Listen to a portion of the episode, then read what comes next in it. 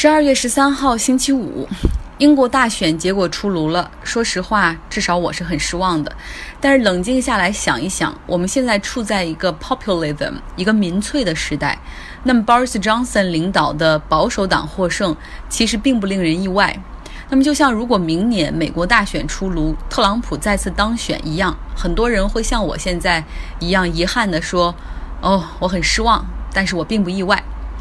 英国大选投票结果出炉，议会中六百五十个席位，保守党获得了三百六十四个，拥有了绝对的优势。通过大选，大幅增加了他们在议会中的席位数量，增加了四十七个。那么大选之前呢，保守党是通过和北爱尔兰那个小党 DUP 来捆绑投票，确保他们能够在这个议会中的议案获得通过。而从今天开始，他们不再需要看任何人的脸色而行事，因为他们整个的席位比议会中的半数还多了七十八个，也就是保守党这些人，哪怕有一些人有其他心，只要他们大部分的成员然后一心去投票的话，就基本上可以不顾其他党派的意见了。他们提出的任何提案可以直接在议会获得通过。Boris Johnson 获得大胜，他们的对手反对党工党是失败了。这次大选中，他们丢掉了五十九个席位，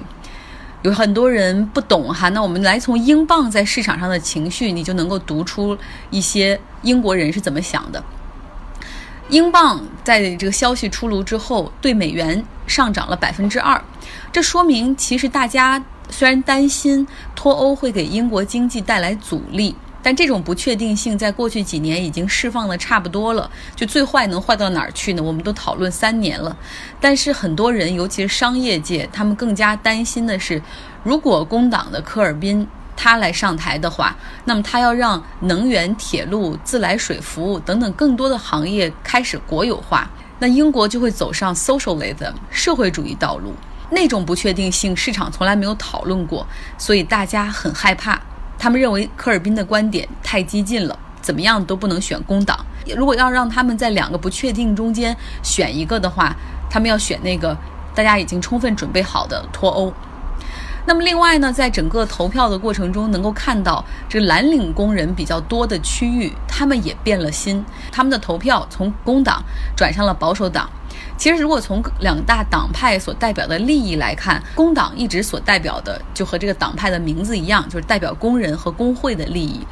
那保守党呢，是要代表大资本和小商业的利益。但在脱欧的这件事儿上，工人们是希望能够脱欧的，因为他们担心，如果在欧盟的这个情况下，英国没有办法限制外来移民，有很多来自东欧、波兰、罗马尼亚这些地区的移民去会抢他们的工作。所以他们是支持脱欧的，而脱欧在党派这个上面呢，其实，在两个党内都有很大的分歧。保守党内分歧很大，大家如果能够还记得起的话，把脱欧推上整个政治议程的那个首相卡梅伦，他实际上就是一个坚定的留欧派。上一任首相特蕾莎梅也是一个留欧派，但是 Boris Johnson 他代表的是脱欧派嘛，所以说这个保守党他们看到了，如果支持脱欧的话，他们也能够。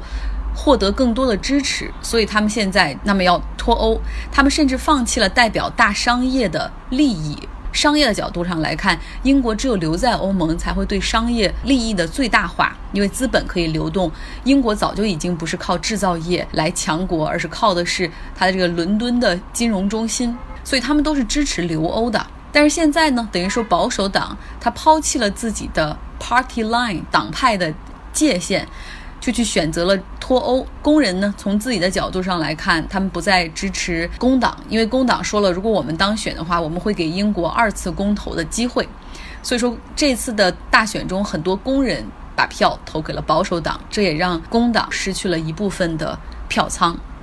那么，另外一个这个大选中的赢家是苏格兰的 SNP 党，他们比大选前增加了十三个席位，他们的主张是要留在欧盟。如果英国必须要脱欧的话，那么苏格兰就要来争取公投来实现独立，因为苏格兰要和欧盟在一起，而不是要和英国在一起。保守党是坚决反对苏格兰通过公投来实现独立的，所以说这对矛盾未来会在议会中慢慢的显露。英国可以脱欧，但是苏格兰要独立。这个大选结果是在伦敦时间早上六点的时候出炉的。那在保守党的党部，Boris Johnson 说了：“英国人民选择了我们，我们现在就有义务让脱欧尽快变成现实。”根据 Boris Johnson 的议程，他会在圣诞节前把他和欧盟已经谈好的那个脱欧方案拿到议会中去投票。从目前的议会中他们席位的比例来看，